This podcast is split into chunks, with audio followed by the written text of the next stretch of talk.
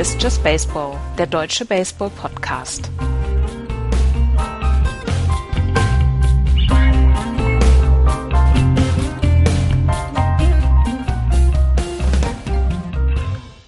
Das heißeste Spiel der MLB Postseason-Geschichte.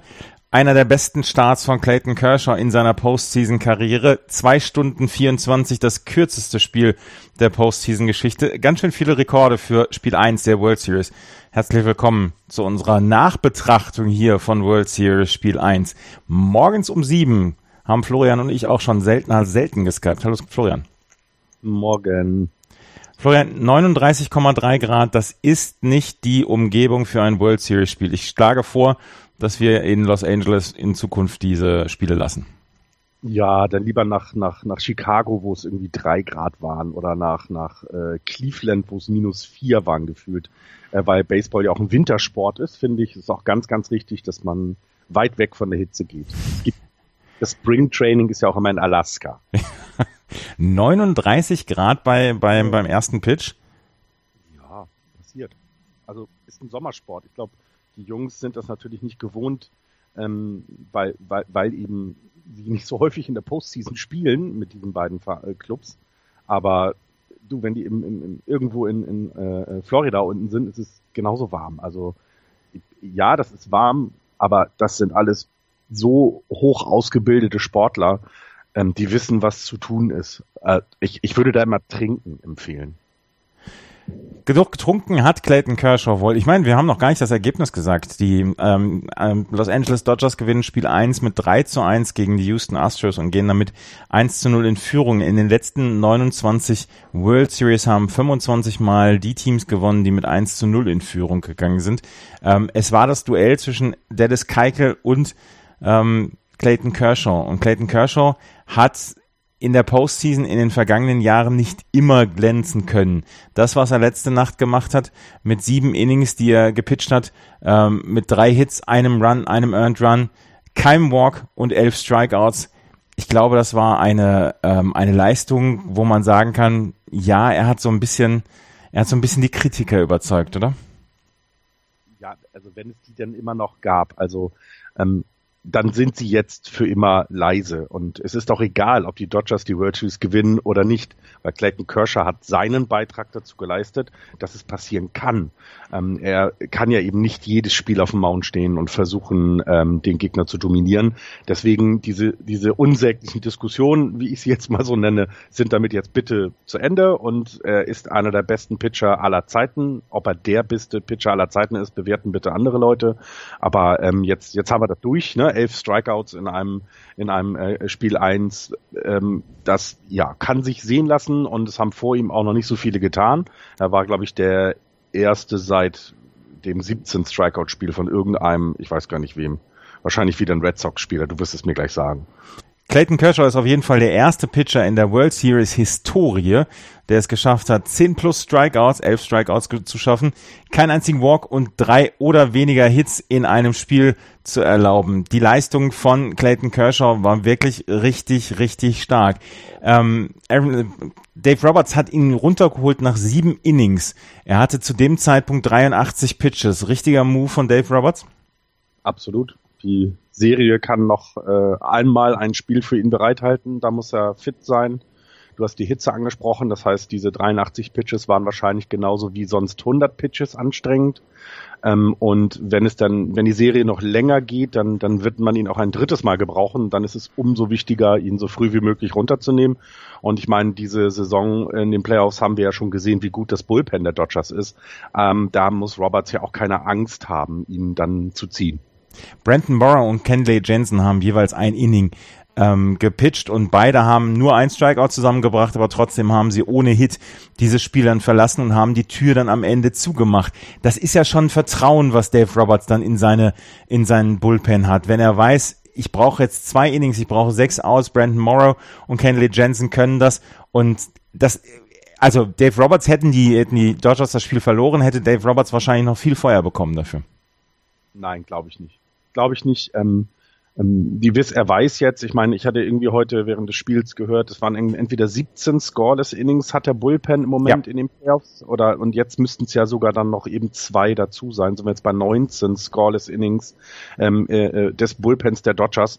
Der weiß, was er tut und die Spieler vertrauen ihm auch und die Verantwortlichen vertrauen ihm da, dass er da die richtigen Entscheidungen trifft. Ich meine, auf der anderen Seite, AJ Hinch hat äh, Dallas Keuchel dann im, im siebten Inning gezogen, nachdem es diesen einen Hit von Sieger war es, glaube ich, war und äh, hat sofort reagiert, hat gesagt, okay, jetzt ist durch, alles gut, hast alles gut gemacht, aber jetzt muss der Bullpen es richten und der hat es ja dann auch geschafft, keine weiteren Runs äh, zuzulassen. Also ähm, das ist jetzt anders, glaube ich, als wenn du, wenn du in einer, in einer regulären Saison jemanden so früh ziehst. Da geht es schon eher um Vertrauen in deinen Starting Pitcher, aber hier musst du dann einfach an die nächsten Tage denken.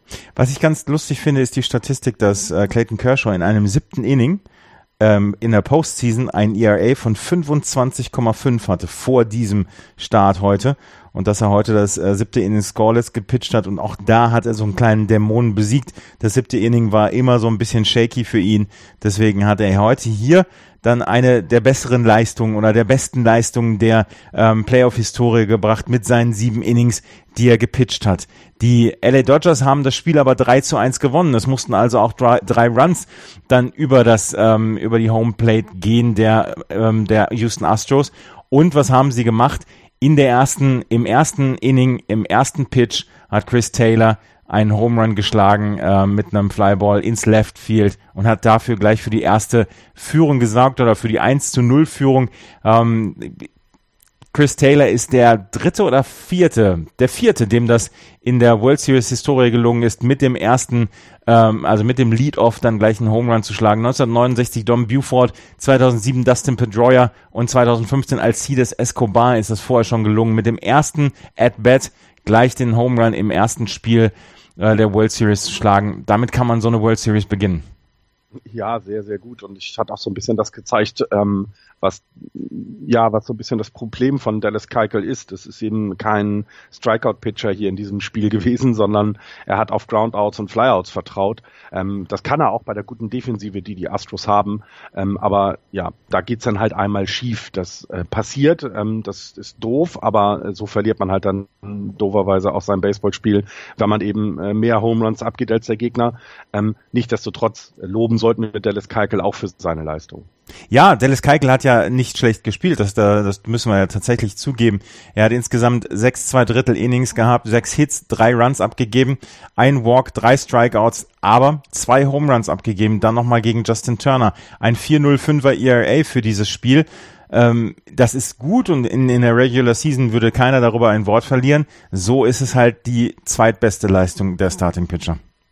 Ja, ja, ja. Frage wäre ja, ne, wenn jetzt jemand anders auf der anderen Seite gestanden hätte, wie viele Home hätten dann die, die Dodgers abgegeben? Äh, Kershaw wollte nur einen abgeben, ähm, mehr nicht und hat auch nicht mehr zugelassen, hat auch ganz wenig überhaupt äh, Bälle ins Spiel gebracht, im, im Gegensatz zu Keikel. Da gab es viel, viel mehr Aktion auch auf dem Feld, ähm, was die Defense angeht. Und ja, ähm, es ist das, es ist die schlechtere Leistung in diesem Spiel, aber sie ist halt nicht schlecht. Und so ist so ist es manchmal im Sport. Du bist besser als dein oder genau vielleicht ebenbürtig deines Geg äh, gegenüber deinem Gegner, aber verlierst trot trotzdem, weil eben dann Justin Turner kam und ja den, den nächsten Home geschlagen hat. Weit später erst, aber er hat es ja getan. Ja.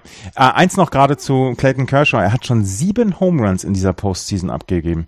Er hat in einem Spiel gegen die Arizona Diamondbacks, hat am 6. Oktober, hat er äh, vier Home abgegeben, dann gegen die Chicago Cubs zwei Home und jetzt gegen die, ähm, ne, doch gegen die ähm, gegen die Dings noch einen jetzt hier, gegen die Astros, Entschuldigung, gegen die Dings, gegen die Astros einen Home Run, sieben Home Runs abgegeben. Ähm, Wenn sonst keine anderen Runs zustande kommen, ist das auch in Ordnung, aber Clayton Kershaw tatsächlich mit sieben Home Runs, die er bislang in dieser Postseason abgegeben hat glaube aber auch, dass Kershaw jemand ist, der dann eher einen Home Run abgibt, als äh, irgendwelche Groundouts hat, weil er eben ein Strikeout-Pitcher ist. Das heißt, es geht ja eben darum, die, die Zone zu treffen und ähm, die, den, den Batter dazu zu zwingen, mal zu schwingen. Und ja, dann kann es eben sehr gut passieren, dass der Ball dann auch mal getroffen wird. Das haben wir ja, ähm, das haben wir bei anderen Pitchern auch. Ne? Ich glaube, Max Scherzer. Ja, Scherzer. Äh, Justin Verlander nächste, äh, nächste äh, äh, äh, morgen, also heute Nacht. Heute, ähm, wird auch jemand sein, der, der eher mal einen Home abgibt. Ähm, und ich glaube, das ist auch gar nicht schlimm. Also auch das hat man ja gesehen. Kirscher kann das zulassen, ähm, denn was man auch wiederum sagen muss, ne, die, die, die Offensive der, der, der Dodgers ist halt einfach heute auch wieder deutlich gefährlicher gewesen ähm, als als die der der der der Astros und ähm, ich meine äh, Corey Seager back in, in der Lineup hatten wir ähm, der der war ja nun in der äh, Championship Series verletzt mhm. und man sieht gleich ja auch der bringt's ne zwei Hits in, in seinen drei at bats das das kann man mal machen ähm, und auf der anderen Seite hat so jemand wie eben zum Beispiel José Altuve eben nur einmal äh, den den Ball richtig getroffen und ist auf Base gekommen das ist dann vielleicht auch so der der Unterschied. Die ähm, Houston Astros haben nur drei Hits gemacht. Ich glaube, es war in dieser Saison das dritte Mal, dass die Hitlets, äh, die, dass die Houston Astros unter vier Hits gehalten worden sind. Ein Team, was komplett aus Contact-Hittern besteht und wirklich den Ball häufig ins Spiel bringt, hatte nur drei Hits bekommen. Einen davon von Altuve, einen von Alex Bregman und den hat er gleich mal im vierten Inning als Home Run untergebracht. Wir haben gerade darüber gesprochen. Da stand es dann eins zu eins und dann gab es halt im sechsten Inning dieses, ähm, ja, dieser, diesen Walk, diesen Two-Out-Walk von Dallas Keikel ähm, gegen, ich glaube, warte, warte, warte, ähm, gegen Sieger doch, Gegen Chris Taylor, nein, gegen Chris Taylor war das. Ja, ähm, zwei Runs. Ja, ja, ja. Taylor. Chris Taylor hatte sich den Walk geholt und dann hatte Justin Turner hatte den Home Run geschlagen und Justin Turner wird immer mehr zum Clutch-Hitter hier für die LA Dodgers in diesem ähm, in dieser World Series beziehungsweise in dieser Postseason. Was er abliefert in dieser Postseason, das ist schon wirklich richtig stark. Und äh, Justin Turner ist nicht unbedingt der, der vier Hits in vier At-Bats pro Spiel hat, aber wenn es notwendig ist, dann kommt er durch und das ist eine überragende Qualität. Und es passt eben zur World Series und auch zur Saison der Dodgers bisher und auch zu den Playoffs der Dodgers, dass es eben genau Turner ist und niemand anders. Jemand, der eben sportlich seine Leistung gut bringt, aber ja auch emotional für das Team wichtig ist. Wir hatten das in den Sendungen vorher schon mal besprochen. Ähm, das zeigt eben auch, dass Baseball eben nicht nur äh, aus, von, von den neun Leuten spielt, die am besten sind, sondern die müssen halt auch eine en entsprechende Energie miteinander erzeugen und das macht der Turner schon wirklich. Ja. Ähm, er hat äh, im Interview hat er erzählt, dass er 2013 mit, ähm, mit Marlon Bird zusammengearbeitet hat. Jetzt ist Marlon Bird nicht unbedingt der, ähm, über den ich unbedingt erzählen würde, wenn ich darum, wenn es darum gehen würde, in Off-Seasons dann äh, zusammen das Workout zu machen. Marlon Bird schon zweimal wegen PED-Missbrauch dann äh, angeklagt worden, aber wir sind hier weit davon entfernt, in irgendeiner Weise eine Anklage zu bringen. Ich habe das nur, ich fand das nur lustig, dass er darüber sprach, mit Marlon Bird zusammengearbeitet zu haben. Aber er hat 13 Hits bislang in dieser in dieser Postseason, in 35 at bats. Das sind 371er Average, das ist stark.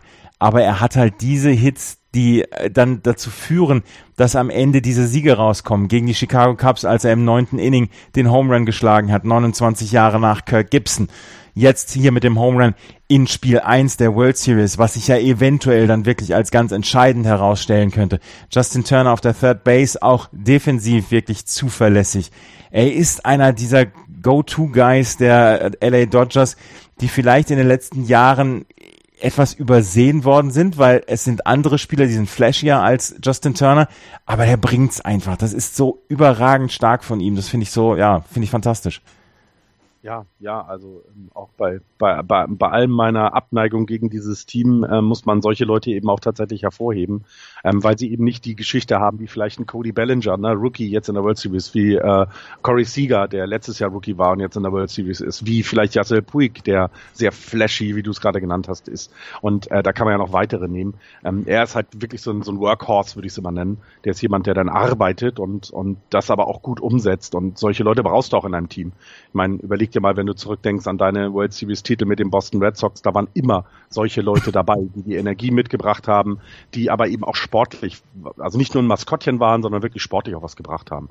Und ähm, ich fand eben auch zum Beispiel den, den Auftritt von Brackman oder auch den von Josh Reddick ähm, bei den bei den Astros sehr, also sehr gut, weil die eben auch nicht ja, sich haben nicht kleinkriegen lassen. Ne? Sie haben dann gegen Kershaw einen Hit geschafft und das zeigt eben, dass da ein bisschen oder dass da genug Potenzial auf der anderen Seite auch ist, dass das nächste Spiel, gerade das Spiel 2, ähm, sehr spannend werden wird. Mhm.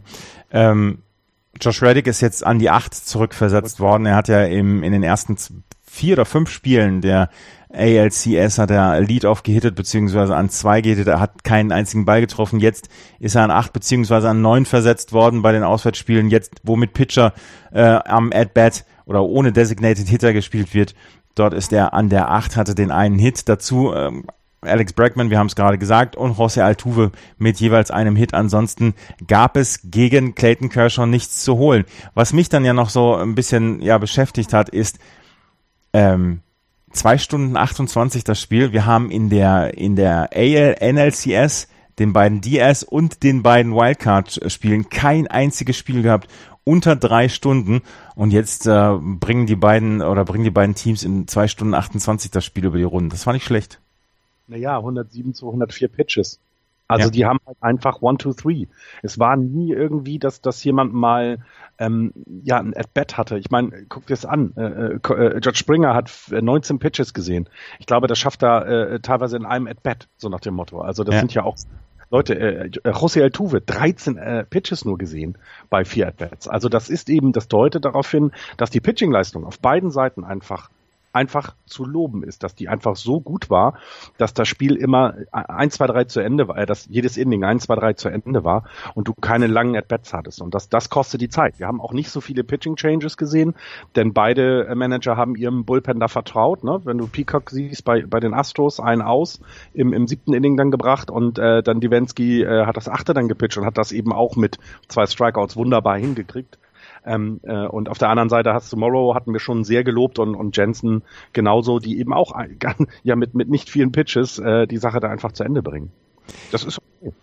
Zwei Stunden 28 hat es auf jeden Fall gedauert und wir haben am Ende gesehen, dass ähm, die LA Dodgers mit 1 zu 0 in Führung gegangen sind. Jetzt geht das Spiel heute Nacht weiter, auch wieder um 2 Uhr, mit der Begegnung äh, der Dodgers gegen die Astros. Rich Hill wird für die Dodgers auf dem Mount stehen und äh, Justin Verlander für die Astros. Ist es für die Astros schon so, so ein Must-Win-Game, gerade mit Justin Verlander?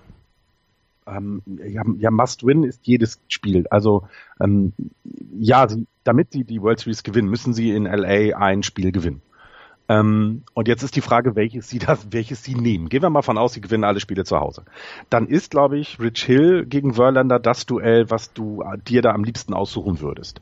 Ähm, es spricht natürlich wieder History dagegen. Verlander ist noch nie gut in der World Series gewesen. Ich kann davon ein Lied singen. Ich habe ihn da pitchen sehen und, und er ist äh, verprügelt worden. Ähm, jetzt hat er aber in dieser Postseason gezeigt, dass er nicht mehr der alte Verlander ist, sondern sich ja fast quasi neu erfunden hat. Ähm, äh, auch im Alter jetzt besser geworde in, äh, besser wurde in dieser Postseason. Deswegen ist das die Chance. Denn Rich Hill halte ich tatsächlich auch für einen super Pitcher, keine Frage. Aber ich glaube, da ist der kleine Vorteil bei Verlander. Ähm, und ja, wenn ich mir angucke, die, die ganzen Spieler auf der Seite Houston, die sind auch noch relativ, also die werden Hill das erste Mal sehen teilweise. Die haben also teilweise noch nicht gegen ihn gespielt, teilweise haben sie dann ein paar At-Bats gehabt und ähm, das, das macht ja die Spannung auch nochmal aus. So die ersten ein, zwei, drei Innings äh, kann alles entscheiden. Ne? Entweder du, du liest sofort, wie die Bälle sind, wie die Kurven kommen, wie der Breaking Ball angekündigt wird, äh, oder aber du verpasst das und kriegst dann auch für Backen wieder, wie, wie von Kershaw. Also das wird äh, ultra spannend und ähm, drücken wir mal den Astros den Daumen, dass sie das Spiel gewinnen, damit wir eine lange Serie sehen. Ähm, äh, und ja, heute Nacht wird's ja, werden sie es uns dann zeigen.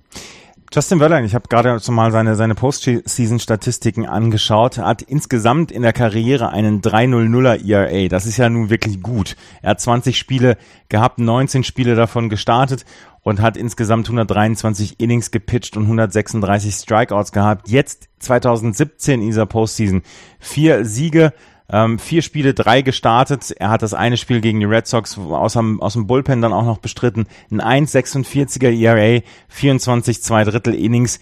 Das ist schon richtig stark und er ist meiner Meinung nach der Favorit in diesem Matchup. Ich weiß nicht, wie heiß es ist und ich weiß nicht, wie er mit dieser Hitze umgehen kann. Er ist ja dann auch eher einer, der ähm, eher in Städten gepitcht hat bislang, die, wie Detroit zum Beispiel, die dann eher kühler waren im Oktober, aber das sollte ein Weltklasse-Pitcher nicht unbedingt was anhaben. Ich bin sehr gespannt auf seine Leistung heute. Justin Verlander hat dieses Team gerade dahin gebracht, wo es jetzt ist. Und ähm, ich bin sehr gespannt. Und Rich Hill auf der anderen Seite hat eine, eine, ja, hat reüssiert in den letzten Jahren und ähm, hat zwei wirklich wunderbare Jahre jetzt mit den Dodgers gebracht. Aber ich glaube, dass man sich ein ganz kleines bisschen mehr auf Justin Verlander verlassen kann.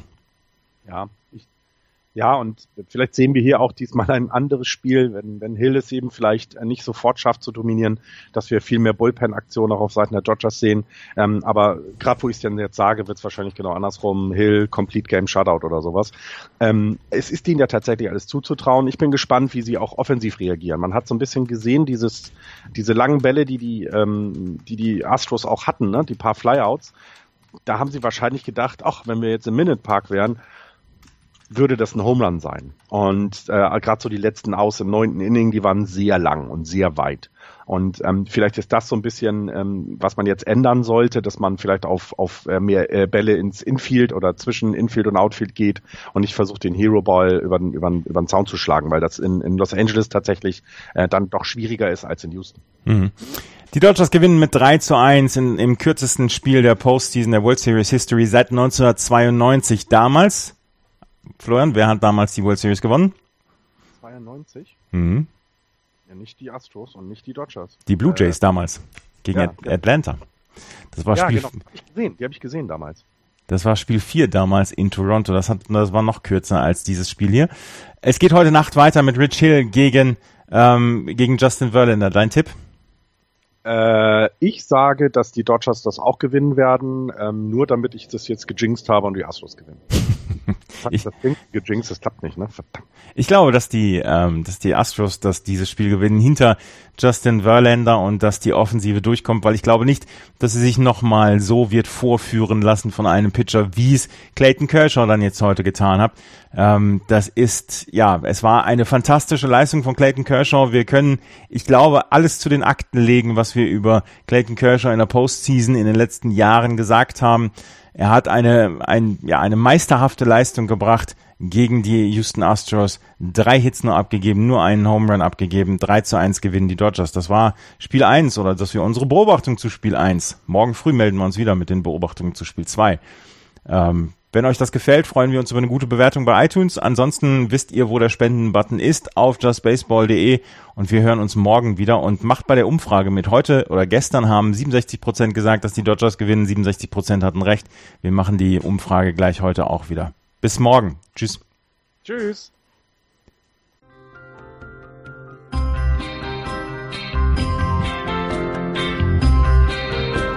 Das war Just Baseball. Ihr findet uns auf justbaseball.de, bei Facebook, bei Twitter und natürlich bei iTunes.